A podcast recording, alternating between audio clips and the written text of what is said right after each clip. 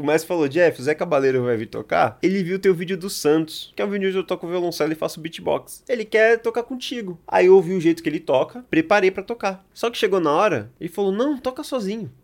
Aí eu eu só preparei a sua versão do hino pra tocar. O que, que eu faço agora? E aí eu toquei a versão do hino dele, né? Que ele tem uma versão do hino do Santos. Curtiu pra caramba. Eu gente, eu não esperava. Fiquei, eu fiquei muito sem reação. Mais um violoncelista aqui no episódio do Dicas para Violinistas. Mas desta vez não é um violoncelista comum, hein? É um violoncelista que faz beatbox. Pois é. Jeff conta pra gente como ele começou lá na bateria, depois no teclado, como ele chegou no violoncelo, conta toda a sua história, fala também sobre violoncelo elétrico, conta sobre a sua experiência na Abracello e no evento da Abracello, da violoncelada, fala sobre as suas cordas, sobre o seu violoncelo, conta a vez que ele tocou com o Zé Cabaleiro, fez beatbox e o Zé Cabaleiro pediu para ele se apresentar sozinho também. Fala sobre a técnica chop e também conta como foi estudar na Berkeley, lá nos Estados Unidos. Então, pega papel e caneta porque esse episódio tá cheio de ideias para você anotar. Esse é o podcast do Dicas para Violinistas. Ele estudou violoncelo na EMESP, Escola de Música do Estado de São Paulo, e ele também faz beatbox.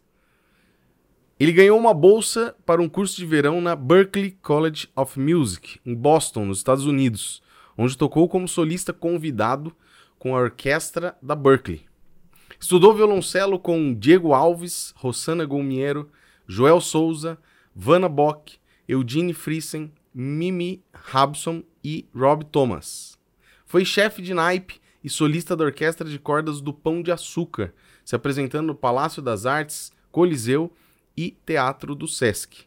Desde os 18 anos, ele é violoncelista da Sinfônica de Santos e atualmente também toca na Sinfônica de Cubatão e Sinfônica da Praia Grande. Toca no quarteto Caissara e também na banda Garagem Erudita e divulga através da internet o seu trabalho autoral com improvisação no violoncelo. Jeff Moura, que prazer ter você aqui. Prazer é todo meu, Ricardo. Jeff, vamos lá. Cara, um prazerzaço. Obrigado pela sua disponibilidade, ter vindo lá de Santos, né? Para quem não sabe, Santos deve estar uns 200 quilômetros, 230 quilômetros É, daqui. Por aí. Que Itanhaém lá eu sei que dá 230. Daqui em Santos deve dar o quê? Uns 190, 200. É, mais ou menos. Então, obrigado pela, por essa disponibilidade de você vir até aqui, né? Pra gravar, tá? E... Cara, acabei de saber agora que não é eu pensava que o seu nome era Jefferson. e o seu apelido todo mundo conhecia como Jeff. É. E não, o cara chama Jeff mesmo. No RG dele tá Jeff, ele mostrou aqui pra mim. Cara, da onde veio? Conta pra gente então. Da onde veio esse esse nome? Por que que seu pai pensou, seu pai e sua mãe, né? E conta a sua história lá no começo, lá onde você começou a estudar violoncelo, música primeiro, como é que foi? Bom, antes de começar, Obrigado pelo convite de estar aqui. Eu sou ouvinte e Opa. agora estou aqui falando, é, é uma honra. Valeu, eu que agradeço, cara. Inclusive a gente se encontrou lá em Ourinhos, né? Foi. Pelo Kayami, eu tava Isso. almoçando com o Kayami, que foi um dos. Se não me engano, acho que o Kayami foi o segundo cara que gravou Uhum. podcast aqui comigo. E aí conhecemos ali na mesa, você falou, ô cara, eu tô assistindo e tal. E aí o Kayami falou pra mim, cara, você precisa conhecer, não chama esse cara, porque ele tem uma história legal e ele tá detonando. E eu falei, beleza, já mandei mensagem pra você e pronto. Foi, eu na hora assim, não, vamos, vamos, vamos lá e... Legal. Eu que agradeço, cara. Bom, e eu vou falar do meu nome, né? É. Meu nome, Jeff, veio de um guitarrista, Jeff Beck, e era pra ter um Kim. Meu nome era pra ser Jeff Kim. Jeff Kim. É, Dois nomes. mas aí a minha mãe implorou pra tirar o Kim e só ficou o Jeff. Falou pro seu pai, não, você já tá exagerando. É, foi, foi bem isso. Obrigado, mamãe. Salvou aí de bullying esse colégio que eu fiz. Caramba, cara. Mas veio daí. E, e a minha história com a música começou, não foi no violoncelo, começou na igreja, começou através de outros instrumentos, né? Legal. Vou- pra- eu comecei com bateria Entendi. e depois eu me aprofundei mais foi no teclado. E você começou a aprender lá na igreja. Comecei a aprender lá na igreja. Que Você já era lá de Santos, Praia Grande? Ou não? Sim, eu, o meu avô, ele era pastor e caseiro Ah, da igreja. Então, o que que eu fazia? Eu botava o, o vinil pra tocar, aí eu ia correndo pra bateria e ficava ali. e tentava acompanhar o, o ritmo da bateria. Como eu não tinha ouvido muito bom, eu só ouvia o bumbo e a caixa. Aí você ficava... Tum. É, só o bumbo e a caixa, bumbo e caixa, bumbo e caixa. Depois de muito tempo, eu comecei a ouvir um chimbal. Eu, o que que é isso? Eu, eu acho que é isso aqui. Aí eu acertei o som. Aí eu comecei a fazer junto com o vinil. Autodidata mesmo. É, nunca tive, nunca tive aula de bateria. Bateria eu nunca tive, minto. Tive aula recentemente com o Jefão, mas recentemente, agora com 32 anos. Ah, entendi. Você tem quantos anos? Eu tenho 32. Você tem 32, É. legal. E aí eu comecei a ter aula de bateria com 32 anos, tipo, tive uma aula pra entender como é que funcionam as técnicas, né? E porque era muito autodidata mesmo, de ouvir e reproduzir o que estava sendo feito na Ah, Entendi. bateria. Pensei que você tinha estudado lá naquela época. Não, não. Você foi no pelo mesmo e tocando na igreja. E daí. tocando na igreja. Aí viram que eu sabia tocar, me colocaram pra tocar lá no louvor e se vira aí. Você sabe fazer um ritmo? Toque-se um ritmo em todas as músicas. Só uma licencinha, então, para eu falar uma coisa. Um recado para você que tá aqui assistindo, ouvindo a gente no podcast aqui do Dicas para Violinistas. Quem patrocina esse podcast aqui é a nossa empresa, Instituto Educação do Talento, tá bom? Se você tem uma empresa aí que relacionada ao nosso ramo que quer patrocinar o nosso podcast, manda uma mensagem aí a gente conversa. Mas por enquanto, é só a nossa empresa Instituto Educação do Talento que a gente tem é, cursos presenciais e cursos online de violino, viola, violoncelo, piano, violão e também temos treinamento para professores de violino dentro da nossa metodologia. Para você saber mais, basta você clicar nesse QR Code que aparece aqui sempre na tela ou na descrição aí do vídeo, sempre tem um link do WhatsApp para você chamar a gente para conversar, ok? Outro recadinho bem rápido é que você pode se tornar membro do canal Dicas para Violinistas. Aqui embaixo do vídeo, dentro do YouTube, tem um, botãozinho assim aí embaixo. Seja membro. Você clica, tem um vídeo explicando mais. Você pode ter acesso a centenas de vídeos exclusivos. Dentro desses vídeos, são vídeos que estão gravados os hinos da CCB, soprano e contralto, violino, com introdução, vídeos exclusivos. Também vídeos do nosso curso de MSA, explicando de maneira super facilitada como trabalhar o MSA. Você tem acesso a conteúdos exclusivos assim.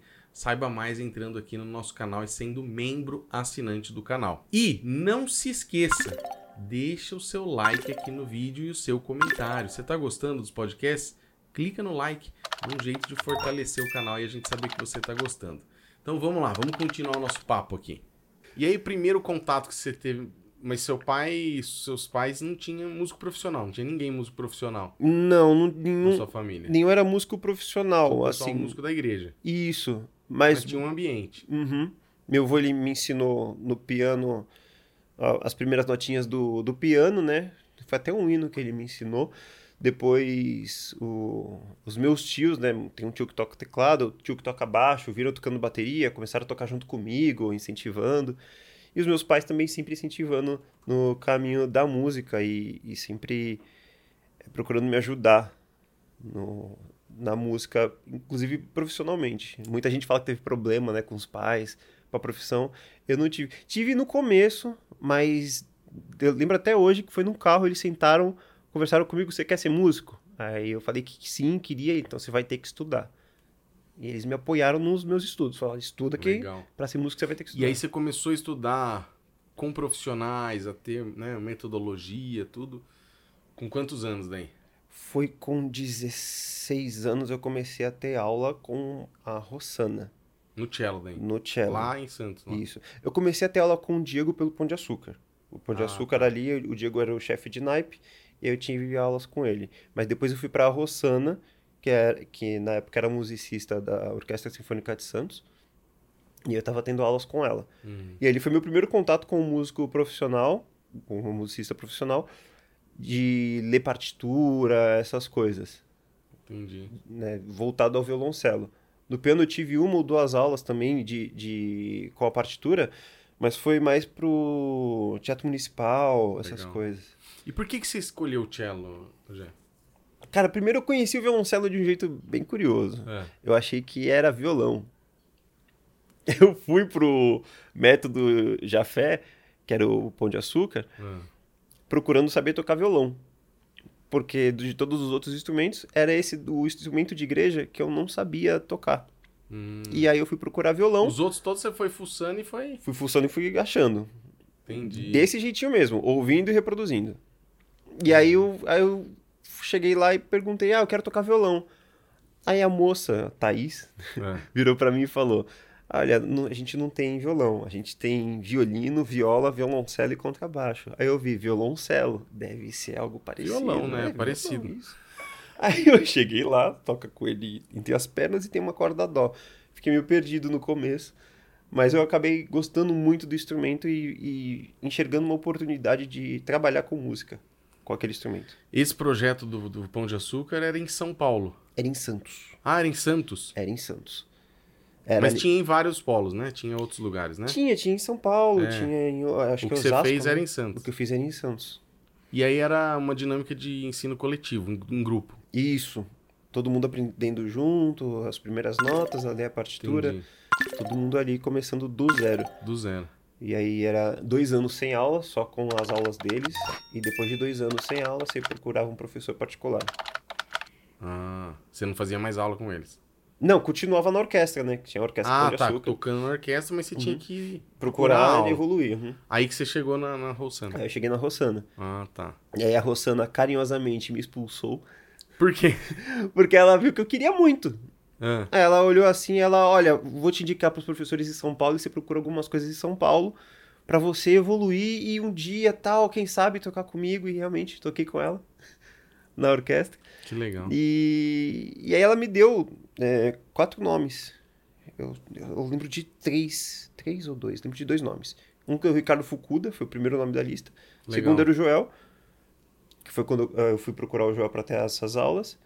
E o- os outros nomes eu não lembro. Mas era o, o Fukuda e o Joel. Você que- fez aula com o Ricardo lá em São não, Paulo? Não, não, cheguei a procurar. Ah, mas eu tá. não, não, não deu encontrei certo. horário Ah, para ter aula com ele. Eu consegui ter aula com o Joel. E o Joel, depois ele não pôde mais dar aula para mim por causa que o filho dele ia nascer.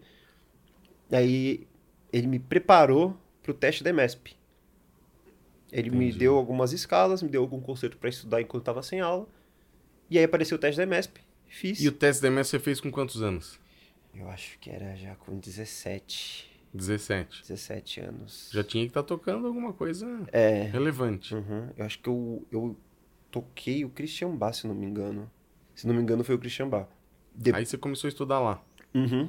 E Eu passei no teste, fiz aula com a Wanda lá durante dois, três anos. E continuava tocando no projeto Pão de E Açúcar. continuava no pro- projeto Pão de Açúcar. Entendi. Nesse meio tempo, que eu fiz 18 anos, passei na Sinfônica de Santos também fazendo teste lá. Caramba, faz tempo que você tá lá. Faz, faz tempo. É uma orquestra que me ensinou muito, cuida de mim, assim. É uma orquestra que realmente é é uma mãe pra mim, essa orquestra. Legal. E você tá mais. ah, A música popular você começou a buscar quando, assim? Ou desde sempre você tava ali inserido nesse. Então, é, é que é curioso, porque algumas pessoas começam a procurar, né? No meu caso, como eu já tirava tudo de ouvido, eu comecei a tirar no ouvido o- as melodias do- de tecladistas de blues Entendi. para colocar nas músicas da igreja. E eu comecei a fazer os improvisos no teclado. E aí a gente juntava uma bandinha, vamos lá pessoal, todo mundo em sol. Aí a gente fazia em sol, eu ficava improvisando ali no teclado Legal. não sabia o que estava fazendo, mas eu ouvia em outros compositores, né, outros artistas de blues fazendo, B.B. King, é, Santana, e aí depois eu comecei a passar pro teclado e fazendo todas as melodias, né, do, das improvisações deles. E o pessoal gostava, e só que eu levei isso junto com o violoncelo. Quando eu comecei a aprender violoncelo, eu queria levar o violoncelo para minha igreja também. Aí eu comecei a, meu, será que se eu juntar os dois não vai dar certo? E eu comecei a, a passar as melodias né, de improvisação pro violoncelo. Aí eu acabei improvisando, e, mais pro blues, que foi onde eu comecei E isso aí foi quando, mais ou menos? No violoncelo ou no teclado? No violoncelo. No violoncelo foi com 17 anos. Ah, logo no começo mesmo. Logo no começo. Assim que eu me formei no Pão de Açúcar, eu ganhei um instrumento do meus- dos meus pais. Aí eu comecei a improvisar no cello na igreja. Legal. Comecei a tocar, fiz algumas músicas com meu pai, peguei a suíte de bar, a harmonia da, da suíte de bar e fiz uma música com meu pai, né, da- com a harmonia da suíte de bar. A gente fez um arranjo, na verdade, em cima de uma música da igreja. Que legal. Ele cantava e eu acompanhava fazendo uma parte da suíte de bar, mudando os acordes. Então você tá compondo também. Você já tem umas músicas suas, né? Tenho, tenho músicas minhas no Que Spotify. legal, cara. Pô, cara, você tá. Daqui a pouco não sobe pra ninguém mais aí, só dá o Jeff e tudo. Ô, Jeff, e, e no começo, o que, que foi difícil pra você no cello? Teve alguma coisa ou não? Conhecer o instrumento. Conhecer? Isso foi o mais difícil. Como assim você fala? Conhecer o instrumento como você fala? E, entender onde estão as notas. Hum, Porque eu vinha, de, eu vinha do baixo, né? Por exemplo. Toquei o baixo, o baixo tem as trastes, tem as suas casas. hum, O violoncelo é um instrumento liso. E eu não entendia muito bem. Sabia a sequência das notas ali, mas eu não estava entendendo muito bem. Eu conheci o violoncelo de verdade, foi com a Havana, quando ela me passou escalas de quatro oitavas. Aí você entendeu, aí você falou, ah, agora. Ah, isso, foi isso mesmo. Eu, caramba, eu entendi muita coisa aqui. E se eu fizer escalas de terças? Ela me passou escalas de terças, sextas. E, e aí eu fui fazendo as escalas e eu fui vendo, cara, tem Onde que muita tava? É, tem muita coisa que dá pra fazer aqui. Eu achava que era só o- a melodia que eu podia fazer, né, do piano pro cello, mas eu posso fazer harmonia também. Tanto que hoje eu toco violão. Mas eu comecei a tocar violoncelo, os acordes no violoncelo, Hum, e aí nos acordes do violoncelo eu entendi como funciona o violão. você falou, ah, então. E aí eu passei os conhecimentos do violoncelo pro violão. Entendi. Só que o violão, o violão é em quarta, né? Isso, violão em quarta. O cello quinta. Né? Isso. Mas ambos têm shapes, Como assim, shapes? formas. Ah, tá. formas de acorde. Né, o, o- uma pessoa que toca violão, ela. É só você entender como tá ali naquele e como tá no outro. Isso. Tá. E eu acabei passando esse conhecimento um pro outro e depois eu fui me aprofundar em- a- na teoria, né? Entendi. Que é, que é algo mais chato. Mas você sabe que eu vejo. Você não teve problema com o tamanho, né? Porque você sempre foi alto. Sim, sim. Tem agora 1,92m, né? Que Sim. você falou. Então eu, eu, eu reparo isso, cara, que geralmente, assim, eu- os caras. Todo mundo que tem um somzão legal, que vai bem no cello. Claro que eu já vi gente pequenininha que tá detonando no cello. Mas é fácil você ver quem é grandão dominando o instrumento e.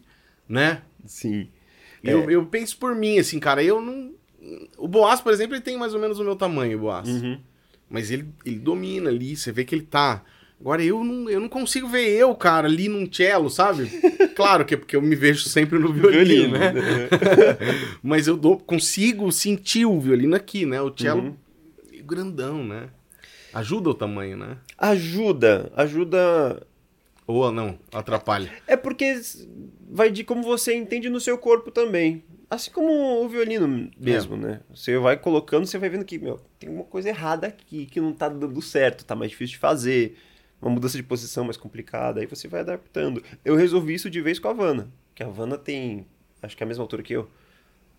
Então, quando eu fui aprender com ela, ela me passou todo o conceito da altura que você tem que, Caramba. do jeito que tem que estar, de como você tem que sentar, as cadeiras são baixas no Brasil, então você tem que estar com alguma almofada, alguma coisa para dar uma levantada na cadeira para você ter o apoio das pernas, É. tudo, o suporte. Porque quem é mais alto quando senta numa cadeira baixa, É, o joelho fica lá pra cima. e aí né? você apoia a lombar. É. Isso tudo foi com a Havana. E ela me, me ensinou, me passou todas essas técnicas de, de postura, né? Então, não Quem foi... que é a Havana? Vana é professora de violoncelo, ela toca na OSUSP, Ah, toca nos USP. aham, professora da EMESP. Vamos falar disso então, que você tá falando do Abratello, né? Explica pro pessoal o que, que é Abratello. A Bratello é uma associação brasileira de violoncelo. Legal. Quando, desde quando que tem? Quem que criou? Qual que é o objetivo? Eu vi que teve um evento aí recentemente, né? Sim, então, eu, eu não sei. Fala pra gente Eu não aí. sei quando que começou a Bratello exatamente. Eu sei que tiveram três festivais.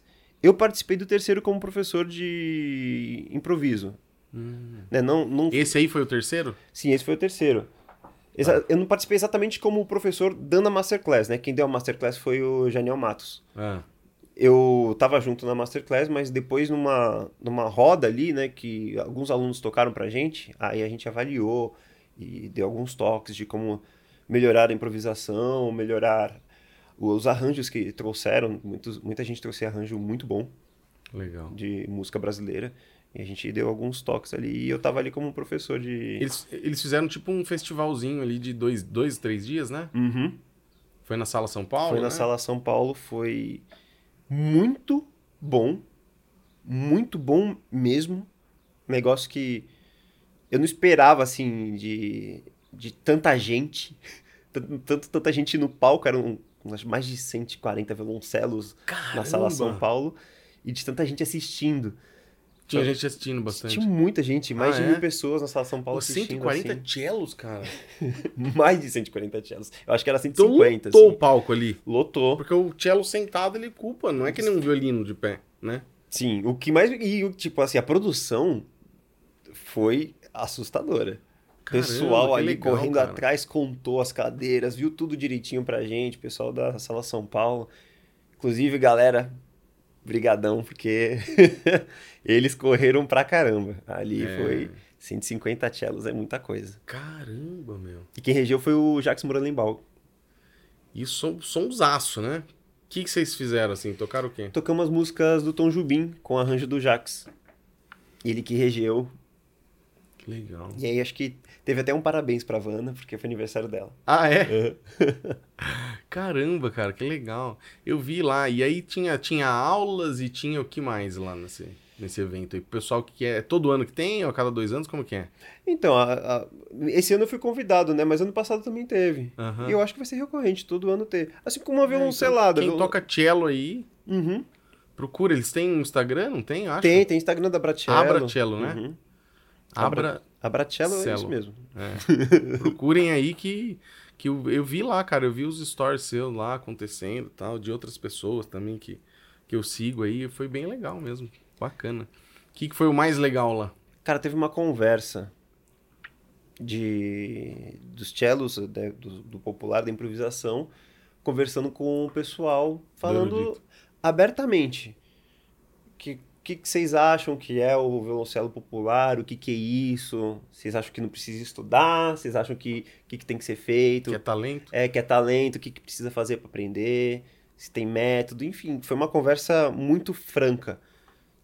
Num, num ponto que teve algumas pérolas também, muito engraçadas. Mas foi muito legal. Todo mundo dali saiu com conhecimento a mais. Legal. Todo mundo ganhou naquela Que conversa. bacana. E, e dos 140 cellos, quantos se diziam ali do, do improvisação, do popular? Olha, eu não sei te dizer a Mais ou quantidade, eu não sei te dizer a quantidade, mas Uns tinha muito 20%, 30%, 20, 20%. 20%? Uns 20% que foram pro assistir às masterclass. É pouco, né, cara? tocaram. É pouco. É pouco, sim.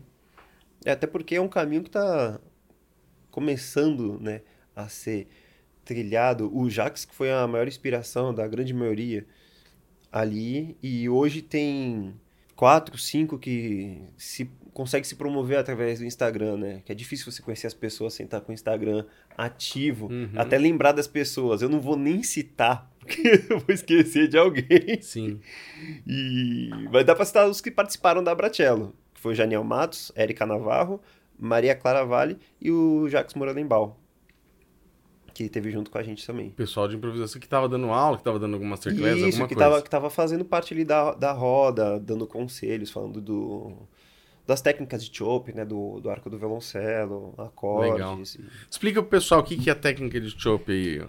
Chope é uma percussão, se faz com arco.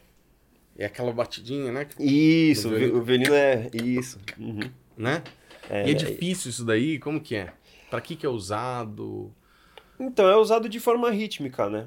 Então, normalmente você faz alguma uma nota solta e faz um ritmo pra mostrar que tá fazendo um ritmo. Normalmente não, tem, um pum, não tem um acorde que você tá por trás, ou né, duas notas ali? nem sempre, Nem sempre. nem sempre. É mais só a batida mesmo. Isso, às vezes a maior parte da- das vezes é pra fazer a simulação de uma bateria. Aham. Então, bateu é a caixa, seria um tchac. Um... a caixa. Legal. E o acorde seria o bumbo. E tem que ter uma técnica ali, não é só bater. Tem Né? uma O que, técnica. que é, por exemplo, que você pode falar aí pro pessoal do cello? É, bom, tem, a, tem. São três técnicas que eu conheço. Hum. tá? Talvez existam mais. Tem a técnica de, do, do, do punho, que você usa o punho, tem a, que onde se usa o dedo, que é o que eu uso, no chop eu uso mais o dedo, e tem a técnica que usa o- os dois e com arco mais puxado, fazendo uma pressão mesmo no, na corda. Um cac, cac. Só que o jeito de começar a fazer, eu falo sempre para pensar que é uma vassoura. Fazer o arco de uma vassoura e ficar varrendo a corda para cima e para baixo. Depois você, na hora de varrer para subir, você só tira e aí desce. E aí você vai treinando um barulhinho. Hum. E nesse, e nesse movimento você consegue acabar conseguindo trabalhar outros tipos de movimentos dentro do chop. Tem o duplo chop, o triplo chop. E... Isso é uma coisa instintiva, assim, na hora do que rola? Ou isso daí tá escrito geralmente em algum lugar, alguma partitura, uma indicação, tem um símbolo, tem alguma coisa? Tem um símbolo. É. Tem Como um que é? símbolo. Eu não lembro se é o xizinho na nota. Ah, igual da é uma- percussão, é, igual da batida. percussão. É o símbolo de uma batida mesmo. Isso. Ah, tá. Porque é realmente a simulação de uma bateria mesmo. Hum, ele tem aquela mesma escrita da, da bateria, Tem a mesma escrita da bateria. da percussão do, do- Uhum. da Onde bateria. tem nota, se faz o. Aí tem esse barulhinho do. Que é quando você puxa o arco pra cima, que também faz outro barulho. Também é. Que Tanto é o... quanto bate quanto tira, né? Isso. Que é o que a gente fala muito no... nas aulas de violoncelo popular. É de não ter medo de fazer barulho no, no instrumento, fazer ruídos esquisitos. Você pode usar isso pra alguma coisa dentro da música que você vai fazer. Mas é que é isso que a gente tava falando na hora que a gente tava almoçando, né? que eu, eu sinto assim, cara, a gente. Eu sou 100% da música erudita. Então a gente é criado num ambiente onde você não pode fazer um barulho mais. Você entendeu? É ou não é? É, isso é verdade. Você não pode, cara. É? E você, às vezes, é, quando, por exemplo, a gente tá. A gente tava ensaiando agora, fazendo um repertório da Sinfônica de Indaiatuba com o Cláudio Cruz regendo. E a gente fez os três ensaios, né? Quarta, quinta, sexta, três ensaios num local. Que é a casa ali da orquestra onde a gente ensaia. Só que a apresentação é feita no teatro. Só que como só tem esse teatro aqui em Indaiatuba, ele tá sempre tendo eventos. Então a gente não pode ensaiar lá, Uhum. né? Agora tá sendo construído um teatro municipal aqui. Então, quando chega no teatro, cara, o som é totalmente diferente de onde a gente ó. né? Então é, é esse tipo de coisa, né? A gente é no grupo, né? Na, na orquestra, né? Na música erudita, a gente é condicionado e treinado para não sair daquilo. E olha, eu. E isso limita, cara. Muito. Porque a gente cresce assim. e- Nossa, era É isso. ou não é, cara? Era isso que eu ia comentar, porque. Fala disso aí, Jeff, pra gente aí, a- pra, pra destravar a mente da turma aí. Muita gente aprende como. Muita gente fala, né? Não sei nem se aprende, mas muita gente fala que é. é- Você vai perder técnica quando você faz, faz alguma coisa diferente, faz algum ruído. Na verdade, não, você ganha uma técnica. E aí que tá, só um parênteses pro pessoal saber. Pra você tocar esse tipo de coisa, você precisa também aprender Uhum. lá as coisas da técnica do instrumento e, né? Você não vai, ah, não, então eu não vou estudar lá, eu não vou entrar nas aulas de violoncelo porque eu vou fazer música. Não. É ou não é? Exatamente. É pelo dá. contrário, você tem que ir estudar muito o instrumento Uhum. pra daí depois você conseguir. É ou não é? Até porque hoje eu só faço o que eu faço porque eu conheci o instrumento. Eu fiz toda a Você aula. estudou ele, ele, fez. como funciona. Fiz Dutch Hours mesmo sem querer fazer. É. A Havana aguentou muito eu chegar lá. Jeff estudou? Fala, não, porque, porque é chato, professor. Eu não, não quero estudar Dutch Hours. Mas era é isso, você tem que levar, tem que estudar. E, e assim, hoje eu sou grato a tudo que eu estudei com, com a Havana, com o Rodine, com todos os professores que eu tive para poder tocar hoje, fazer o que eu faço hoje no violoncelo. Sem a técnica do instrumento, não dá para fazer música no violoncelo. Não é. Não dá, tem que estudar. E, e- e- mas e sobre isso aí que a gente tava falando, né? Qual que é a saída? O que, que você acha que o pessoal tem que fazer? O que, que tem que mudar? Pra que a gente não. Não fique todo mundo sempre só preso nisso, né, cara? Porque eu acho que a gente tem tanto potencial de ter um, tanta gente aí fazendo, né? Música popular, improviso, tudo. Uhum. Mas a gente não tem, porque esse ambiente limita todo mundo mesmo, cara. É, o, o que eu sempre aconselho todo mundo a fazer é cantar uma música. Uma música que você. Uma, sua música preferida, por exemplo. Qual é a sua música preferida? Ah, eu não tenho, cara. Não tem? Não uma música que você sabe a melodia, assim, cantar. Beatles, sei lá. É, eu não. Putas, eu não. Carinhoso. Carinhoso, Carinhoso. legal. Maravilha. Gosto. Você sabe tocar ela sem partitura? Sim. Então, é, muita gente não sabe. então já é uma um bom começo pra pegar. Se desprender, né? Exatamente. Canta a melodia do carinhoso e tenta tirar no violino a melodia que você tá cantando. Já é um começo ali. Ah, Jeff, mas eu não tenho aquele som que vocês tiram. Tudo bem, isso vem Calma, depois. É, isso Também você depois. quer. Uma coisa de cada vez. Que a gente tava até conversando aqui. É, uma coisa de cada vez, né? Então começa ali, tirando a melodia. Depois ouve um outro instrumento, tenta tirar de ouvido o que o outro instrumento está fazendo. Som do trompete, aquele sonzinho da flauta mais soprado, tenta também tirar aquele timbre Sim. no seu Timbres instrumento. diferentes. Isso. Procura o timbre da guitarra no cello, procura o timbre do baixo quando você vai fazer pizzicato. São essas coisas que, que eu estudei para poder fazer as coisas no violoncelo. Uhum. E você sabe que o, eu tava falando pra você aquela vez que o Rafael dos Santos, a gente tava almoçando ou jantando junto, não me lembro. E, e ele falou pra mim, ele falou, Ricardo, as pessoas pensam que improvisar você tem que fazer 380 notas dentro daquela duas frases. Ele falou, não, cara. Ele falou, se você pegar essa frase aqui, ó, e você pôr uma nota, uma, você improvisou. Uhum. Então é, não é. As pessoas acham que tem que ser uma coisa muito maluca. Não, não é, cara. Eu falei pra você começar, né? Que eu falei pra ele que eu, cara, eu nunca fiz isso, eu tenho medo, eu não, Pra mim eu tenho na minha cabeça que eu não sei, nu- nunca vou conseguir, né? Uhum. Ele falou, cara, isso daí é treino. Ele falou, pega os meus alunos lá e a gente começa. Eu falo, ó, tem essa frase aqui agora. Toca ela, toca de novo, toca de novo. Agora toca ela de novo e inventa uma nota no meio. Uma só, só pode uma, hein? Não muda duas. Uhum. Aí o cara vai, pá, inventa uma. Aí daqui a pouco falou, mas por que, que você pôs essa? Vamos pensar. E se pôr aquela? E se você pôr duas, então? Agora põe duas, hein? Vamos fazer e vamos pôr duas. Falei, e aí vai começando a construir o negócio, cara. Né? E eu nunca tinha pensado nisso. Que eu te falei lá, a hora que a gente tava abastecendo. Eu falei, cara, até ele me falar disso, né? Eu, eu tinha na minha cabeça, né? Mesmo sabendo que não é assim, mas eu tinha na minha cabeça assim, cara, improviso, né? Música popular é os caras que nasceram pra fazer aquilo. É, a gente fica com isso na cabeça, cara. E não é, né? Não, não é, não é. É, Todo mundo consegue improvisar e ter essa prática, né? De fazer as, as, ah, as pequenas frases, que foi o que eu falei quando eu comecei, né? Sim. Comecei fazendo algumas frases de blues do piano, depois eu passei pro cello, as frases do blues do piano. Começa copiando às vezes. Começa, co- mas é Né? isso aí, começa copiando. Depois você vai criar, né? Depois Depois, você cria. você começa a entender. assim, Isso, porque é uma linguagem. Querendo ou não, é uma linguagem. Você vai, você vai estar falando. Alguns improvisadores falam, é, mostra, faz aí o seu discurso na hora de improvisar. É o jeito de falar, né? O seu jeito. O ali, seu jeito sua- de falar, isso mesmo. Legal. Tanto cara. que a gente tem alguns especialistas em música brasileira, né? Como o Ricardo Regis, Nicola Krasik, a Maria Clara também, ela, ela deu um master ali no, na Bratello, falando muito do- dos ritmos brasileiros. E a linguagem deles ali tá voltada à música brasileira.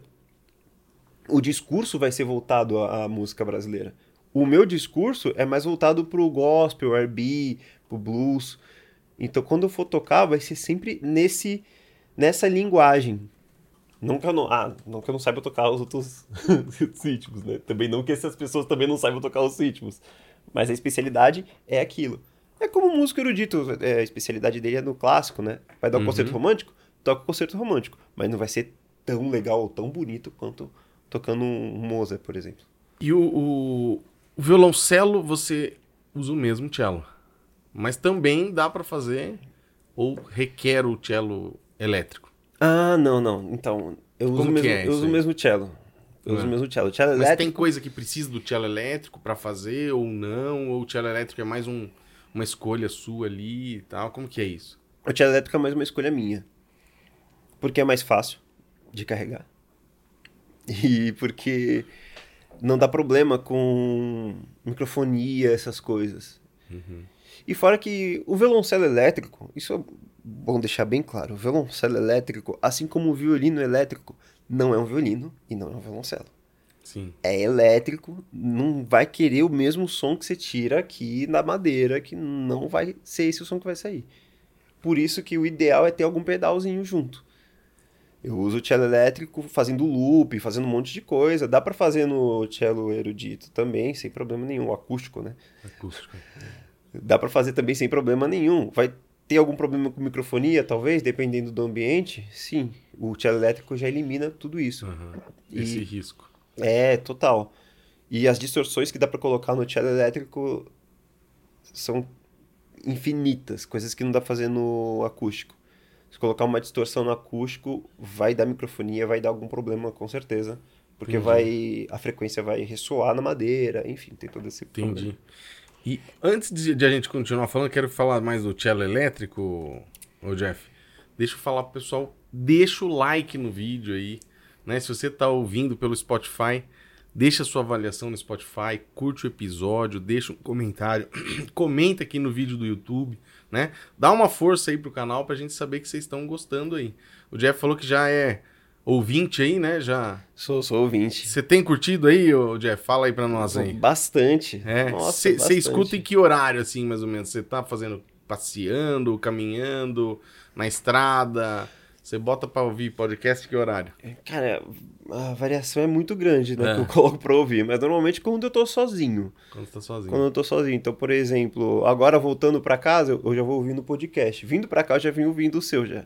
Legal, bacana. E você escuta mais pelo YouTube, pelo Spotify? Escuto mais pelo YouTube. Inclusive, YouTube. eu nem sabia desse do Spotify. Não? Não, vou. Olha lá, então, já todo vou- mundo aí agora, deixa no comentário aí, você escuta pelo Spotify ou pelo YouTube? É, agora eu vou Pra começar gente pelo saber. Spotify, então. É porque o Spotify, você não precisa ficar com o celular aberto, né? Sim, A- sim. O YouTube pago também você não precisa, né? Uhum. Mas eu não pago o YouTube. Uhum.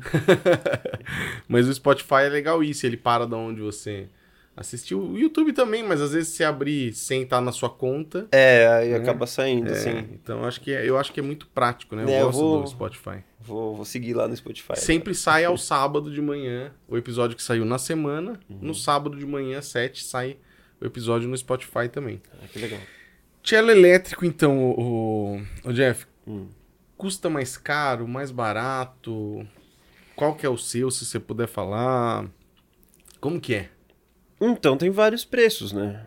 Tem. O mais barato hoje, Olha, eu acho que tá na faixa de 4, 3. Eu acho que é nessa faixa. O mais caro tá na faixa dos 10. o mais caro. 12, é. Até onde eu pesquisei também. E aí, o que que muda, né? Vai mudar a qualidade dos captadores, com certeza, né? Muda a qualidade do captador. Porque, quem não sabe, ele tem, ele tem os captadores no, no pé Cavalete. do cavalete, né? Alguns. Alguns é no pé Alguns e é no outros pé. aonde? Outros é o próprio cavalete, Ah, outros é o próprio cavalete, que já é um captador? já funciona como captador. Ah, eu não sabia, eu nunca tinha visto, não. Tem alguns que funcionam como cavalete como captador. Ah, Eu não lembro Esse é mais marca. caro, então? Não, Não. não. Porque também às vezes a qualidade do som não fica boa. Hum, porque ele pega muita vibração, Uhum, né? Pega muita vibração, às vezes o instrumento não é feito de madeira, Hum, né? Não tem a, car- a carcaça, né? O corpo de Uhum. madeira, pô, na, na sua maioria. Então acaba tendo um som mais ruinzinho. O que eu uso é da Aurora Uhum. e é muito bom de som.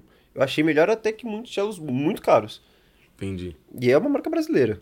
Né? Essa, é a parte mais É. curiosa, assim, que é uma É, porque às vezes todo mundo tende a só ficar endeusando as marcas, né? De Uhum. fora e a gente tem aí um baita produto, então. Sim, e eles trabalham muito bem com esse instrumento, usando muito tipo de madeira no próprio instrumento.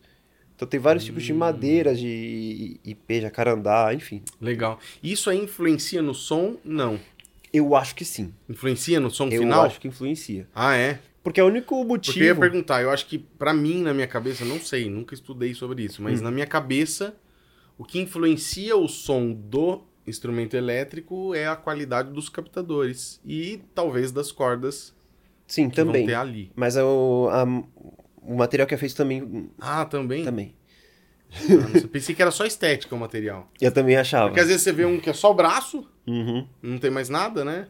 Sim. E alguns tem metade ou não tem, né? Eu pensei Sim. que era só estética essa parte aí. Não, tem alguns que realmente influenciam muito. Ah, legal.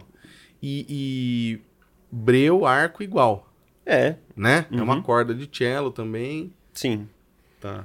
Não- Só que não vai sair som, tá, gente? Não vai comprar um violoncelo elétrico achando que você vai. Tem que ter uma caixa de som, né? Tem que ter um som pra você ligar, né? Tem, tem que ter, sim. É. É, que assim, tam... Eu tô falando isso, parece bobeira, mas é que eu já vi gente comentando isso. que comprou. É, né? É Que, que se, mas é, precisa de comprar uma caixa de som ou sai. Não, cara, claro que não, não vai sair. É igual Sim. uma guitarra, né? Vai, Uhum. vai sair o som bem baixinho, né? Se você não ligar o captador, não vai. Não vai, não vai ser som nenhum. É que tem alguns cellos que são ativos. Esse que eu tenho é passivo. O ativo, você coloca uma Ah, bateriazinha nele. Ele já tem um alto-falante. Não, então, não, não é que tem um alto-falante, mas colocando um fone nele, você consegue ouvir o som. Ah, o ativo é isso. O ativo é isso. Ah, então não é. Eu, pra mim, na minha. Olha só, cara, eu não sabia. Não, pra mim, aí na é- minha cabeça, todos os cellos e violinos, eles teriam uma entrada de fone, Uhum. onde eu poderia usar um fone. Não, nem todos. Ah, ele tem que ser ativo Tem que ser ativo. E aí ele Ah. consegue, ele consegue ter energia para passar pro, pro, pro fone. fone para mandar o som. Hum, entendi. Entendeu? É isso Mas aí tem que ligar ele na energia. Ah, você falou que tem uma bateria. É, no caso da bateria, não, não precisa de energia para ligar. Ah, tá. Não é só no, no, cabo. passivo, é, no passivo já não tem jeito. Você tem que, Tem que ter uma caixa tem que ter uma som. caixa de som. Entendi. A não ser que a caixa tenha uma entrada de fone. Entendi. Você coloca o fone ali e consegue ouvir direitinho. Legal. Ô Jeff, e o seu trampo lá na Sinfônica de Santos lá? Pô, tá 14 anos então lá que você tá. Tô. Tá Mais ou menos, eu tô aqui há 12, 13, 13 anos vou fazer. Uhum. Na Sinfônica de Indaiatuba. O que, que você mais curte, cara? Popular, tocar em orquestra, música erudita? Cara, eu gosto muito dos dois. É. Mas quando mistura os dois é bom Mais demais. legal ainda. É muito legal. Teve um concerto que a gente fez do rock, onde eu fiz os solos do. do dos, ah, dos rocks que a gente tocou, né? Eram algumas músicas do Metallica, do Pink Floyd e, meu, era bom demais. Me diverti muito. A orquestra fez, fez um sucesso aquele concerto. Legal. A gente teve que fazer ele duas vezes. Foi de, tipo, esgotar ingresso, Legal. ter gente de fora querendo entrar e não conseguir, e a gente tem que fazer um outro concerto para as pessoas que ficaram de fora. Foi desse nível, foi muito bom. E aí a gente. Agora o, o, o Google ele sempre fez isso, né? O Gustavo Petri, ele sempre trabalhou. É, então aí deixa eu, eu colocar o respeito aqui, o maestro Gustavo Petri. Maestro. ele sempre colocou é, esse tipo de dinâmica na orquestra, né? Fazendo bastante concertos. Esse mês, por exemplo, a gente vai tocar Sherazade. Ah, é? Uhum. Aqui tocou faz Mês- uns três meses. Mês que vem vamos, to vamos tocar com, com balé. Eu só não lembro, acho que é era Catiatura Masquerade, eu acho. Tem balé lá em Santos? Tem, tem balé em Santos. Ah, é? Uhum. Muito famoso, inclusive. Que legal, cara. E, e no final do ano a gente toca, no, na virada do ano, eu acho que vai ser o especial da Rita Lee. Ó, que legal. E, meu, assim, é divertidíssimo. Eu, eu particularmente, Aí você junta os dois mundos. ali, e eu você- gosto demais. Legal, cara. Não que eu não gosto de tocar as outras coisas. Amo também. Mas só quando junto os dois, é, eu tô na minha praia, assim. Bacana. E você curte mais dar aula, que você dá aula também, né, em Eu projeto? Uhum. Ou tocar em orquestra, ou tocar em show de música popular? Olha, Qual que é as diferenças desses difícil. três mundos aí? O que, que é o melhor de cada um aí? aquela. É muito gostoso você ver alguém aprendendo com o seu conhecimento. Né? Então, é, a aula é, eu acho muito diferencial. A orquestra tem o prazer de estar ali tocando, né? Que eu gosto demais. Mas eu acho que o que eu mais gosto mesmo é, é de tocar as minhas músicas. As músicas que você tá compondo. Que eu tô compondo, é o que eu acho que eu mais gosto. E, e são Fazer. músicas pra solo? O que, que é? É música pra violoncelo e banda. Violoncelo e banda. Uhum. E tem letra também, não? Não, não, é só instrumental. Legal. Tudo instrumental. E você tá tocando com, as- com esse pessoal da Garagem Erudita aí, essas músicas ou não? Não, o Garagem Erudita a gente faz as nossas músicas, né? No Garagem, cada um às vezes compõe uma música ali ou outra. E o Bazooka, que tem mais composição que a gente toca. No meu caso, eu tenho mais arranjos, né? Que a gente toca. Tem uma música que a gente sentou e fez junto. Não lembro o nome da música agora, mas é uma música que a gente sentou e fez junto. E tem uma música que a gente tem agora que a gente chama de. A gente chama, não, o nome dela é Remédios. Porque foi uma piadinha, né? Não sabia o nome da música. Aí eu, ah, a música tá em Ré menor. Né? Então a gente coloca em vez de. Faz um remédio. Remédio. Uma piada bem ruim. e, mas acabou virando o nome da música. Entendi. E aí o, o, o Bazuca, que é o compositor, né? Matheus Bazuca, o violinista da, da banda. Tem um, um vídeo muito bem feito, que ele mesmo fez, inclusive. O Matheus ele faz bastante coisa, além de tocar violino. Então, assim, o Garagem... Saudade de tocar o Garagem, inclusive. Faz tempo que a gente não toca junto. Bacana. A gente tá meio parado, cada um fazendo seus trabalhos, assim, individuais. E você, eu vi lá um dia que você fez um trabalho pela Sinfônica de Santos, eu acho. E tava o Zé Cabaleiro junto. Isso. Como que foi essa história aí, cara? Conta aí pro pessoal. Olha, então... Isso foi um Que daqui a pouco eu vi, tava um vídeo lá, você e o Zé Cabaleiro fazendo um som e tal. E... E o meu era assim, o, o Mestre falou, Jeff, o Zé Cabaleiro vai vir tocar. Ele viu teu vídeo do Santos, que é um vídeo onde eu toco violoncelo e faço beatbox.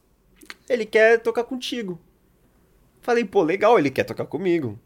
Bacana. Aí eu ouvi o jeito que ele toca, preparei pra tocar. Só que chegou na hora, ele falou, não, toca sozinho. Aí eu, eu só preparei a sua versão do hino pra tocar. O que, que eu faço agora? E aí eu toquei a versão do hino dele. Né, que ele tem uma versão do hino do Santos. Ah, o hino do Santos. O hino do Santos, do time do Santos. Aham. É, eu toquei essa versão fazendo beatbox. E, e meu. E ele um- curtiu. curtiu pra caramba. Eu falei, gente, eu não esperava. Fiquei, eu fiquei muito é, sem reação. Porque eu Legal, não esperava tocar sozinho. Não esperava que fossem gostar de eu tocando sozinho, né? O, Que o Zé Cabaleiro ia que, gostar. que o Zé Cabaleiro ia gostar de eu tocando sozinho ali o, o hino do Santos. E foi muito legal. A apresentação foi muito bom. Acabei ganhando uma blusa também do Santos. A prefeitura me deu uma blusa do, do Santos. Que legal, cara. Eu torço pro Santos. Ah, é? Você tá? É triste, assim, essa realidade. Hoje tá triste, hoje tá triste. Puta, eu não acompanho nada de futebol, cara. Que não bom. sei nada, o Santos tá ruim. tá, tá muito É? ruim, tá. Eu falo que eu sou corintiano, mas eu também não sei nada do Corinthians. Tá ruim também o Corinthians? Eu acho né? que tá também. Eu tenho visto o pessoal falar bastante do Palmeiras, né? É, o Palmeiras tá bem. é o que tá sendo mais falado hoje em dia, que tá É. ganhando mais, né? É. Mas... Também tantos anos, né? Sem ganhar nada. É o que o pessoal fala também. É. Legal. Ô, ô, Jeff, e você beatbox, cara, da onde veio isso daí? Como começou? Você fez aula? Como que é? E faz um pouco aí pra gente, como é que é? Pra quem não sabe beatbox, que, que é beatbox, ô, ô, Jeff? Conta pro pessoal aí o que, que é o beatbox.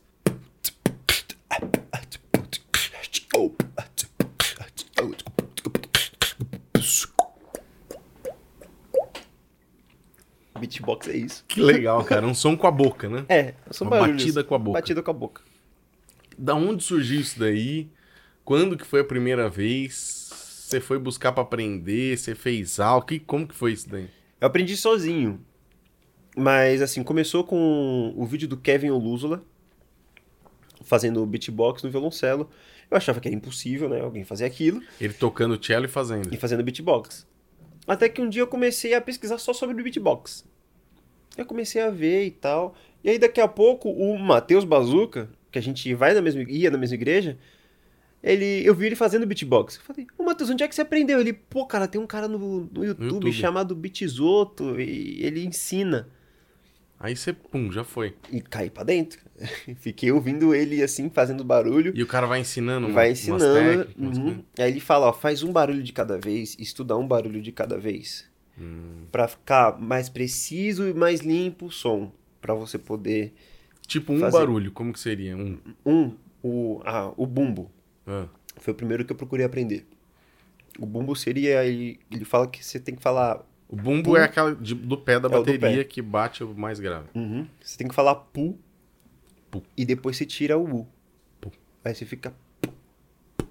Isso. É isso Pronto, aí. já sei fazer.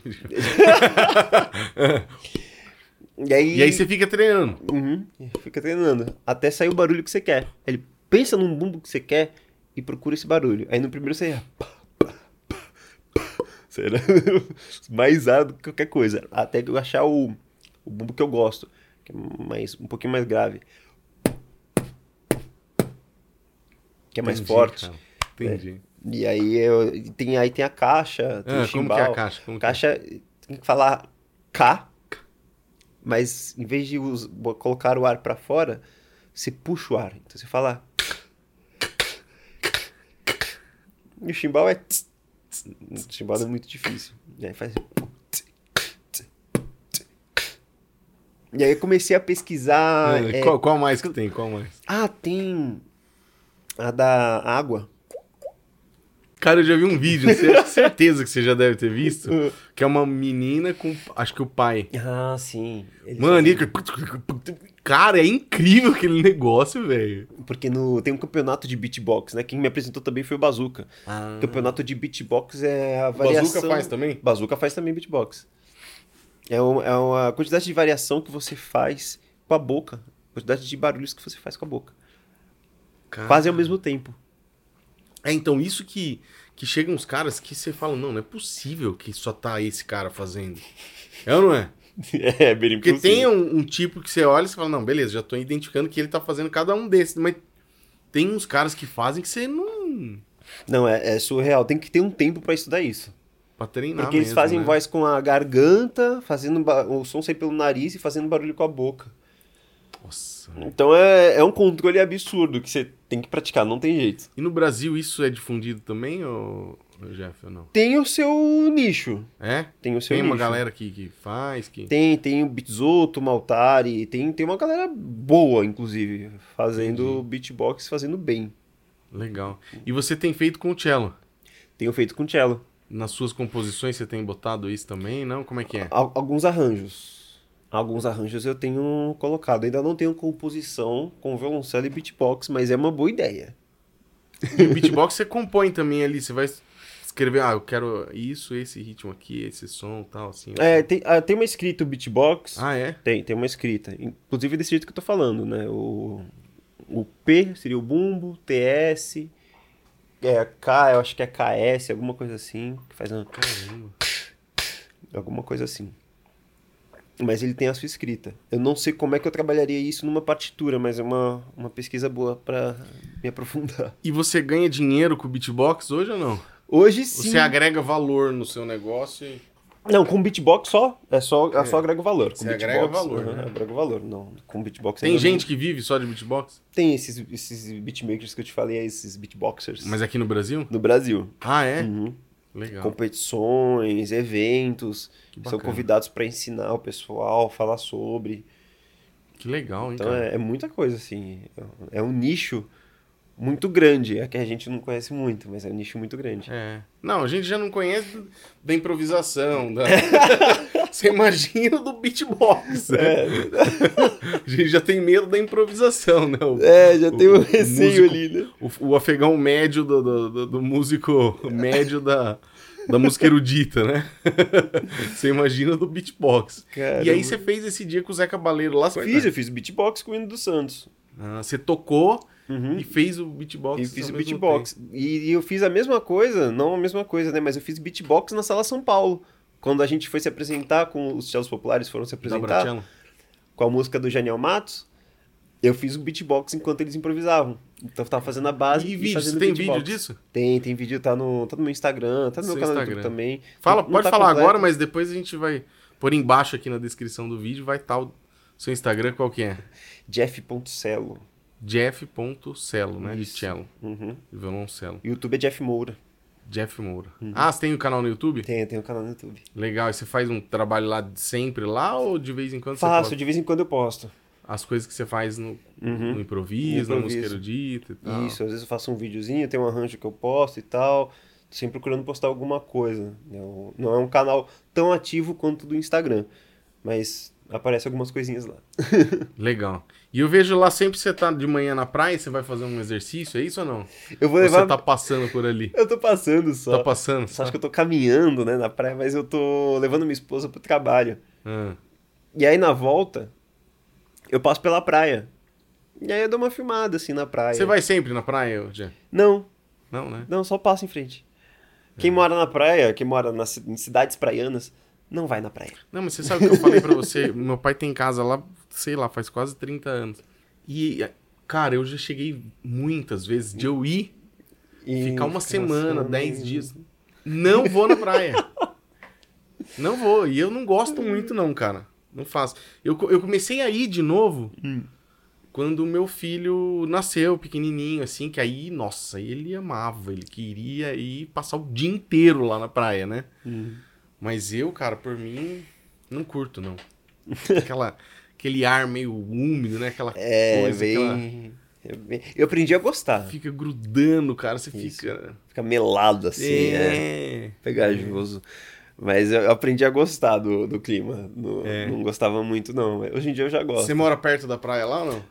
Moro relativamente perto. É? Moro relativamente perto, umas cinco quadras da Pô, praia. pertinho, cara. É, comparado com quem mora em Indaiatuba, é bem perto. É. É bem perto. E você- mas você não vai com, com frequência. Não, não vou com frequência, não. Legal. Não vou. E o instrumento lá na praia, cara? Como é? Tem umas muito, diferenças muito você tá ruim. aqui. É, parece que ele tá afogado. Fica muito úmido, né? Fica. E as cordas? Gasta mais rápido? Crina? Gasta, gasta mais rápido, o crina Breu. fica mais sujo, o breu mais. É tudo mais chato. É engraçado que quando você sobe, É. muda tudo. Muda o som do instrumento, muda, Muda o, o som do instrumento, é. Muda o arco, muda tudo. Soa mais? Soa mais. Não, parece que ele tá afogado. E o que, que você faz pra, pra cuidar disso aí? Você Ah, faz eu- alguma coisa ou não tem o que fazer? Eu choro. não tem muito o que fazer. Tem, né? É a realidade ali. Porque quando tá seco, você consegue até deixar mais úmido, né? Não, é, sim, consegue deixar mais úmido. Mas quando tá úmido, Você não tem como tirar a umidade, né? não. Talvez botar numa sala com ar-condicionado torando de... é. No, quando ficar. Mesmo no frio, é que lá o frio é frio molhado. Porque a umidade ainda tá ali, né? Então Tá, você é. aquele frio mais não, é ardidinho. muita umidade, né, cara? É. A cidade é abaixo do nível do mar. Entendi. Tanto que instrumento antigo lá, esquece, não vai rolar. Estraga. Você estraga.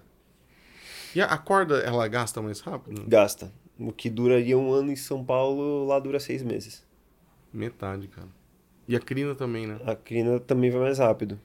Breu você precisa passar mais. Breu passar. Exatamente, tem que passar sempre muito mais. O, o estranho é quando eu passo o breu e subo, Aí tá lotado o joelho. tá lambão, né? Aquele arco de aluno iniciante. Arco de baixista. Já viu arco de baixista que tem de breu? Caramba, quanto breu. o, o Jeff, e o seu violoncelo, qual que é? Meu Tem violon- Uma história especial? É um violoncelo aí? O que que é? Não, hoje Seu meu... violoncelo acústico, né? é o chinês. É um É. chinês muito bom. Ele fala muito alto, projeta bem. É um ótimo instrumento. Eu, eu me surpreendi quando eu peguei esse violoncelo chinês assim. Legal. E tá curtindo. Sim, até porque é um instrumento novo, aguenta o- as broncas do- da baixada. E pra tocar lá, só com instrumento novo mesmo, pra aguentar aqu- aquele tipo de clima, né? Uhum. E, e tô me dando muito bem com ele. Deixa eu falar pro pessoal. Aqui embaixo tem um link aí pra vocês comprarem corda na nossa loja parceira aí e utilizar o cupom de desconto Dicas para Violinistas. Então, se você tá ouvindo o podcast, já fica a dica aí pra você, Jeff, que essa aí você não sabia. Esse é o primeiro podcast que a gente tá falando disso. Nos vídeos já tá saindo escrito, mas a gente tem esse cupom de desconto aí. Tem uma loja parceira, tá aí embaixo o link, cupom de desconto, clica no link, vai lá, escolhe a sua corda, põe no carrinho, digita o, o cupom Dicas para Violinistas e você vai ter um desconto aí e uma loja com preço muito bacana, cara. Pode indicar lá pros seus alunos lá, pra galera lá da Sinfônica de Santos lá, que, que vale a pena o preço e o desconto aí que vocês vão ter. Acho que legal. Que corda que você tá usando, Jé? Atualmente, eu tô usando a que cabe no bolso. E Porque hoje- cello é dureza, né, velho? É. Eu complicado. tava falando esses dias, não sei com quem, cara. Eu falei, meu, o cara do cello ele deveria ganhar mais, cara. né? Porque, mano, tá- ah, trocar o cavalete é muito mais. Uhum. Vou comprar corda é muito mais. Né? É. O Rafael Cesário veio aqui. Eu vi esse podcast. Você viu? E ele falou, cara, o jogo de cordas, dois pau e 400. Tá 10 conto. Falei, mano, é um violino da Eagle top de linha, é dois pau e 400, cara. Uhum. Né? Você já pensou se a cada seis meses, quatro meses, você... Comprar um violino novo. Pô, cara, você vai to... é 10 pau por ano. É mil reais por mês de, de corda de violoncelo pra você Uhum. trocar. É complicado. E aí, Caramba. hoje eu tô com a Mauro. Mauro, Tô colocando a Mauro Calisto e é melhor ficar trocando ela uma vez a cada mês. Uma você vez por troca uma vez mês. por mês. Do que comprar um jogo bom, mas que vai durar seis meses lá na Baixada. E a do Mauro hoje custa quanto, mais ou menos? Ah, Eu vi assim na média E ele dura- 180, 200 reais. 180, 200. E um jogo aí que, você vai, que vai durar uns seis meses, você paga quanto? 2 mil reais, 2.400. Também não tem mais ou menos de, de 500, 800 conto? Tem, tem esses, tem esses jogos, não mas, só que não. Entre essa e a de 200, compensa usar de 200 Compensa e trocando mais vezes. Sim, eu, eu- pelo menos eu, é o meu jeito de, de pensar, né? Corda nova que dura pouco, dura muito pouco. A Mauro realmente dura muito pouco. Mas trocando recorrente, assim, tendo essa troca recorrente, eu consigo ter mais qualidade de som. Uhum. Principalmente quando eu preciso trocar, que nem eu vou ter um solo agora na Sinfônica de Santos. Vou tocar um tango Graciele Buenos Aires na última quinta de outubro, dia 26, mais ou menos. Eu acho que é dia Legal. 26. Como que foi esse aí? Você vai tocar lá? Eu vou tocar, né? A orquestra abre um. Curso. É, dá oportunidade, um concurso de solistas.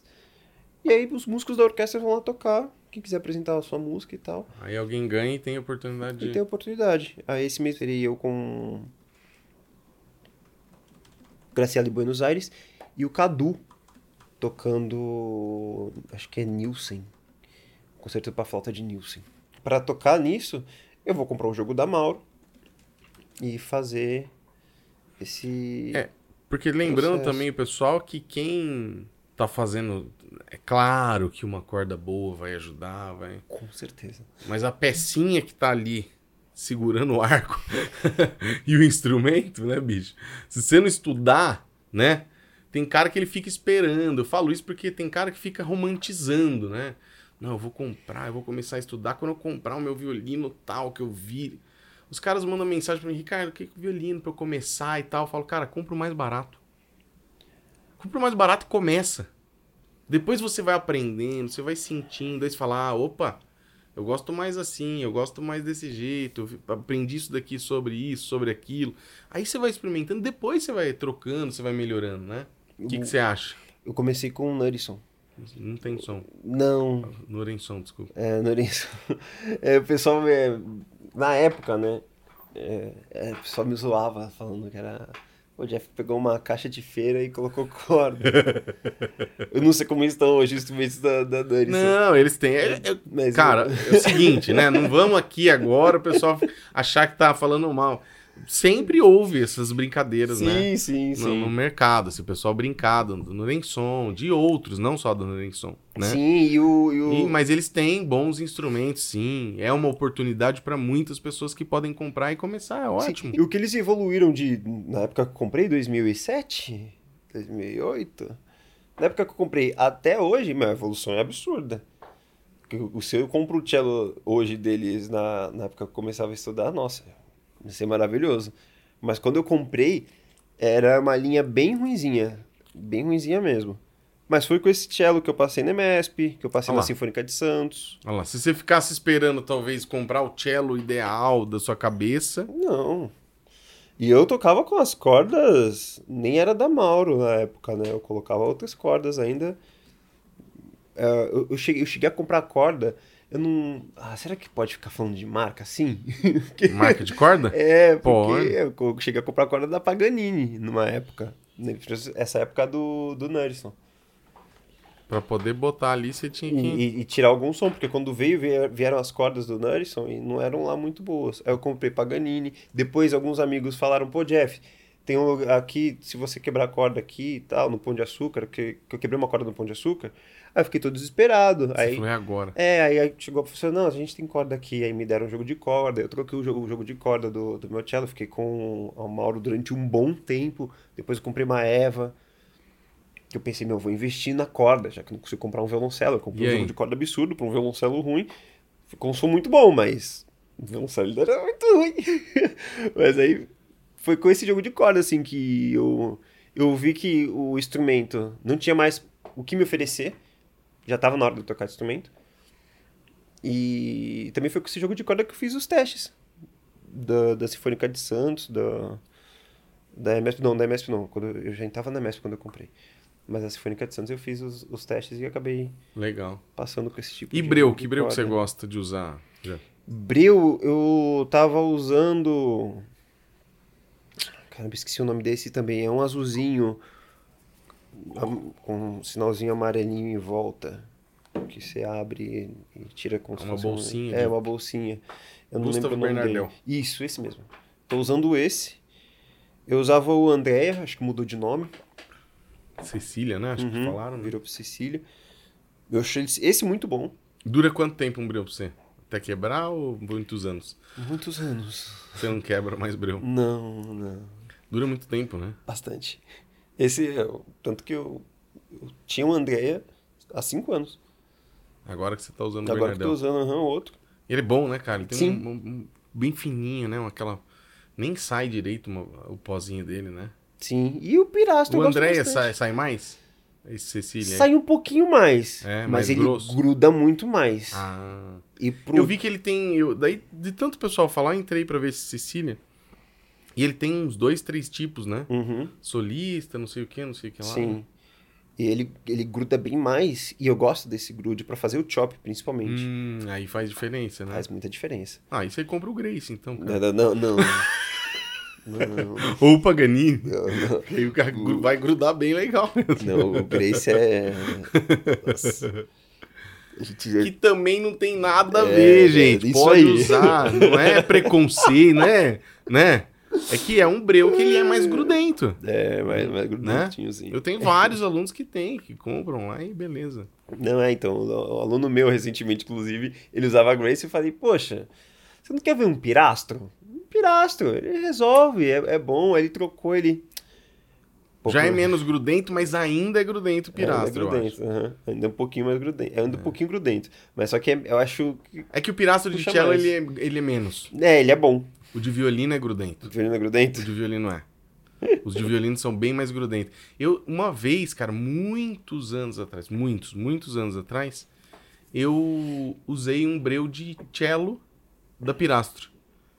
Porque eu testei assim e ele era maravilhoso pra não fazer essa grudação toda que fazia aquele Schwartz, acho que era. Sim, sim, uhum. Aquele preto, né? sim, era, o- era o pretinho. Que era o que eu usava isso em, sei lá, em 2000, 99, 2000. Uhum. E aí eu usei um de cello da, da Pirastro. Cara, ele era super fininho, ele era laranja, ele não era preto. Hum, E aí ia bem. Mas depois Caramba. também acho que quebrou, sei lá, faz tantos anos. Não, é que o, no, no caso do cello, o Grace, parece que o cello tá com asma. É Sério? É, tu- então, é esse som que sai, né? É, porque aí o tamanho da corda já é outro, né? A Uhum. grossura da corda, né? É diferente, né? E Tem nem- mais crino E pra mim, arco, de né? verdade, o Breu era a mesma coisa, tanto pra violino quanto pra violoncelo, mas eu acho que não é não, né? Pelo que você tá falando. Então, o Bernardel, ele não tem indicação. Hum, Tem alguns que tem, de violino, de cello, né? Mas o Bernardel, ele não tem. Ele, É. Eu acho que ele fala lá violino e viola, o Bernardel. Uhum. Eu acho que o que pode acontecer, porque você vê que ele é mais fininho, ele é mais... É. Pode ser que você vai usar mais Uhum. no cello, né? Sim. É, tem que usar da, um pouquinho da grossura mais. das cordas e Uhum. tudo mais, né? E arco, Jeff? Qual que é o seu arco? Você tem algum arco especial ou Eu, eu tô usando atualmente o de fibra. de fibra? Uhum. Desses mais top ou dos simples? Eu acho que é o do simples. Do simples. É, o de fibra e simples. vai de boa. Vai tranquilo, porque é um arco estável. É. Ele não é instável. O arco de Sim. madeira ele é instável. O arco de madeira de entrada, se não for um arco bom, cara, Uhum. né? Eu falo pros meus alunos também, eu falo, ó, ah, senhor, vou comprar um arco, ah, quebrou meu arco. Eu falo, cara, compra o de fibra de carbono. É, resolve. Porque você vai gastar menos um pouco Uhum. e ele é mais estável, ele é mais firme, ele é mais. Porque você vai comprar arco de madeira muito barato, cara. Não, não, não. Nossa, é muito ruim, é muito ruim. O de fibra é uma surra no, no arco de madeira Sim, barata. sim. Uma surra, isso É. aí é um fato.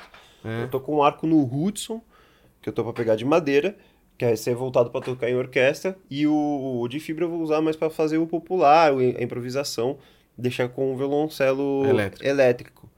Porque por ele ser estável, ele acaba não dando muita versatilidade de mudança de características. Por exemplo, eu vou fazer um espicato nele é um pouquinho mais difícil do que num arco de madeira. Uhum. O arco de madeira é muito mais fácil.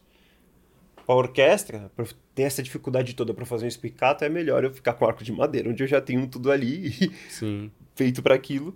E o arco de fibra, eu não uso espicato muito, não uso muito no, no popular, nas improvisações, eu uso ali pra fazer os meus meu som. Entendi. O violoncelo elétrico, você deixa sempre um arco ali junto com ele? Você tem dois arcos ou você usa o mesmo arco? Você só tira Ah, um, então, agora eu tô com um arco só, porque esse, esse outro arco está no Hudson. Esse de madeira tá no Hudson, mas agora eu só tô com um arco, tô usando pros dois. Ah, entendi. E você, e isso aí faz muita diferença ou não? O arco É. no, no cello elétrico? É, faz diferença o, o arco de fibra e coisa? Não. Não, Entendi. É, só o jeito que você toca faz, Uhum. faz sentido você usar o de carbono. Isso, por ser mais estável. Aham. Eu consegui trabalhar mais E alguns corda? cordas. Mete a do Mauro também. Mauro, mas assim, tem que tomar um pouquinho de cuidado com corda no cello elétrico. Por quê? Porque às vezes vibrar muito não é o indicado. Hum, Então tem corda boa, tipo da. Vou colocar a Larsen aqui. É uma corda boa, Boa. vibra bastante, tem bastante som. uhum. Isso no cello elétrico às vezes pode ser problema, porque a gente, no nosso instrumento de madeira, a gente trabalha com sobra de frequência. O que seria a sobra de frequência? É aquele, aquela microfonia que dá, que dá uma sobra de frequência. Quando tem um harmônico soando no instrumento, é uma sobra de frequência, só que é bonita. Uhum. É, vai, vai deixar com mais som. Né? Isso. Aquela ressonância lá. Essa ressonância no violoncelo elétrico não é não boa. dá certo. Não, não funciona. Eu, eu, eu já recebi depoimentos de pessoas que colocaram corda boa no, no instrumento elétrico e não funcionou. Simplesmente não funcionou. Aí colocaram um jogo um pouquinho mais inferior e deu certo. Se não me engano, tem uma marca que trabalha com cello elétrico. É uma corda voltada para o cello elétrico. Ah, Acho que é da Adário, não sei se é da Adário. ela tem uma linha. Tem uma própria. linha própria para cello elétrico. Ô Jeff, conta pra gente então, pra gente indo aí pro final, como que foi essa experiência na Berkeley lá? Nossa. Como que foi? Você ficou lá quanto tempo? O que que você fez? O que que você solou lá? Como fui- que você foi parar lá? Eu fui através do Pão de Açúcar. É. O maestro e a professora Renata, né, eles, eles tinham feito alguma coisa ali com a Berkeley já, viram em mim um potencial para poder fazer algo muito legal lá e, e, e através disso eu ganhei essa bolsa para poder participar dos eventos do Five Week Program, que é o em cinco semanas lá. Nisso eu fui muito mal no inglês, inclusive tive muito problema com isso. Sério? É, eles acharam que eu, que eu tinha algum. alguma coisa, porque eu não conseguia falar. Por mais que eu tenha estudado aqui, cheguei lá, todo mundo falando, foi um choque na minha cabeça tão grande que eu realmente fiquei assustado e fiquei quieto olhando assim, tipo, meu, não sei nem que palavra falar, o que, que eu falo quando a pessoa fala comigo. Aí eu fiquei meio rejeitado no começo, assim, de prim... primeira sensação, né? Depois eu fui estudar, não tinha sala, e aí eu estudei no corredor. Aí o pessoal queria me conhecer. Porque eles gostaram. Gostou, falou, opa, legal. Uhum. Falou, legal o que você faz aí, Aí você pô, tá. Aí eu comecei a me enturmar, começaram a entender que eu não sabia falar inglês, eu comecei a aprender ali falando inglês. Você ficou quanto tempo lá? Pessoal, fiquei dois meses e meio. Dois meses e meio, Uhum. bastante. Então no finalzinho também já tava, o inglês já tava Já, já tava. tava chamando na experiência. não, não passei fome. não passei fome. Porque você vai, daí vai ficando mais simples, né? Vai, vai facilitando, né? Sim, porque assim, o tempo que eu tava fazendo aula de in- inglês, que eu fiquei um mês depois fazendo aula de inglês lá.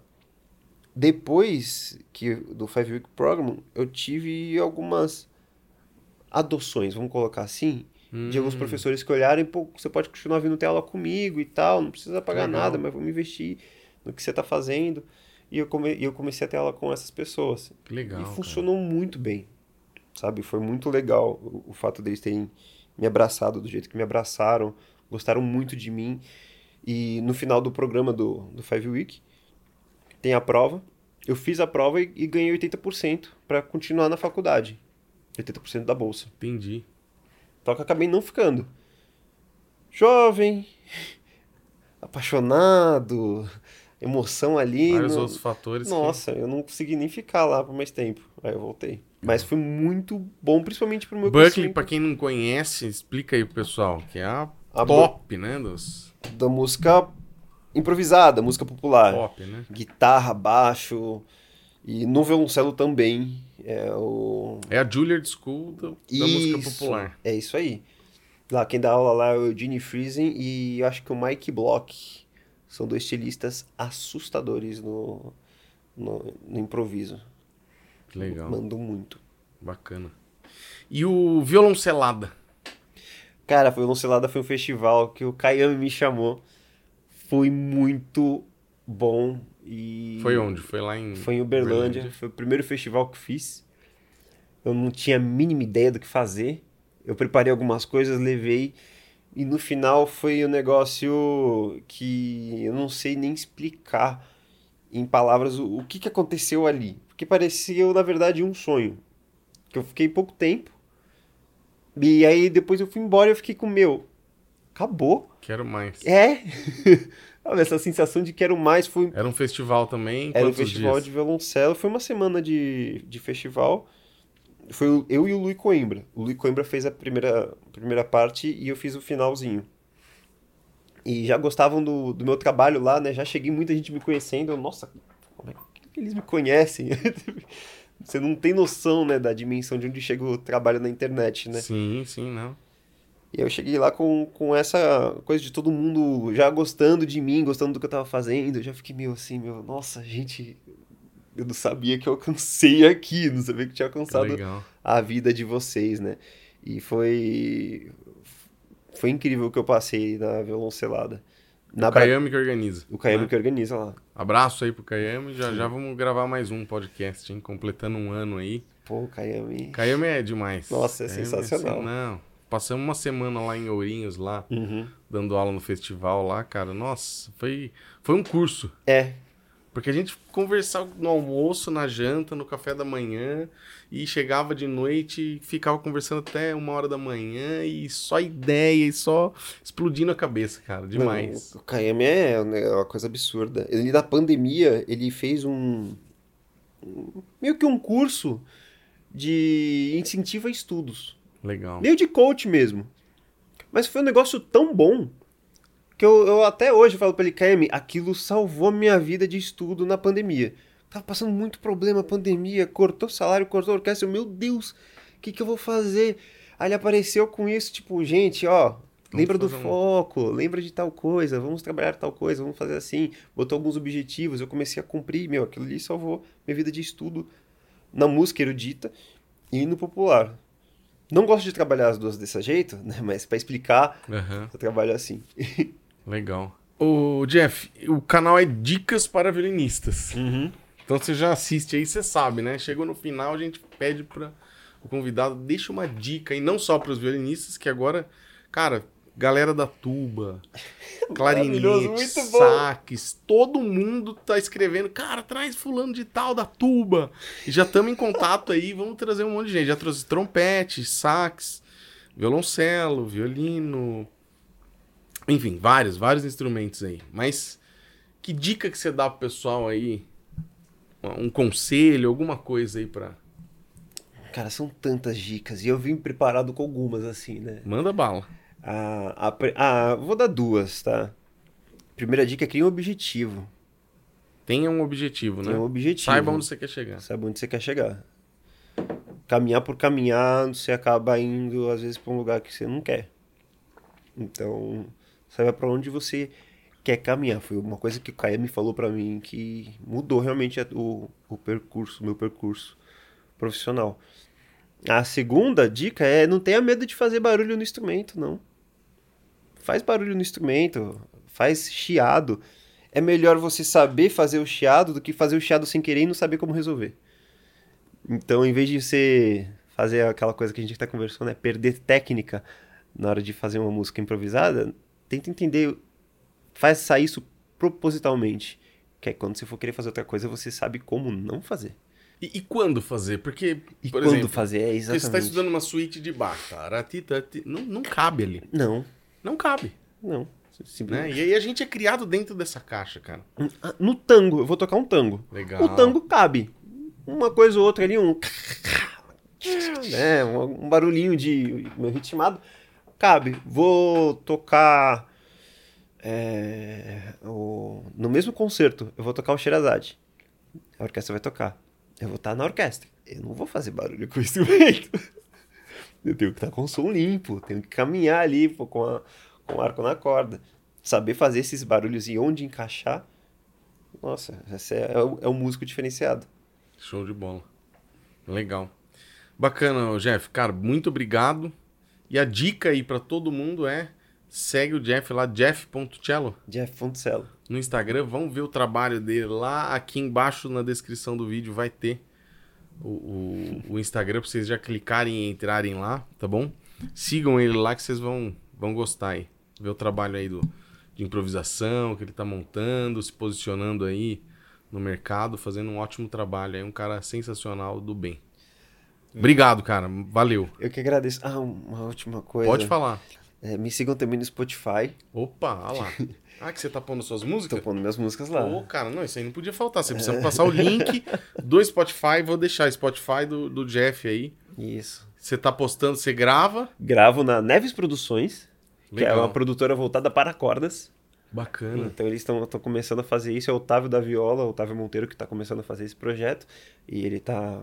Não só eu, né? Tá gravando uma galera, assim. Então vamos deixar o link aí seu, do, do seu Spotify. Sim, o link Pra gente Spotify. conhecer as suas músicas aí. Isso, tenho três músicas próprias lançadas e algumas de Natal, que todo Natal eu posto alguma coisa, porque gosto de comemorar o nascimento de Jesus. Que legal. Parabéns e muito obrigado, cara. Valeu mesmo. Brigadão. Eu que agradeço. Valeu.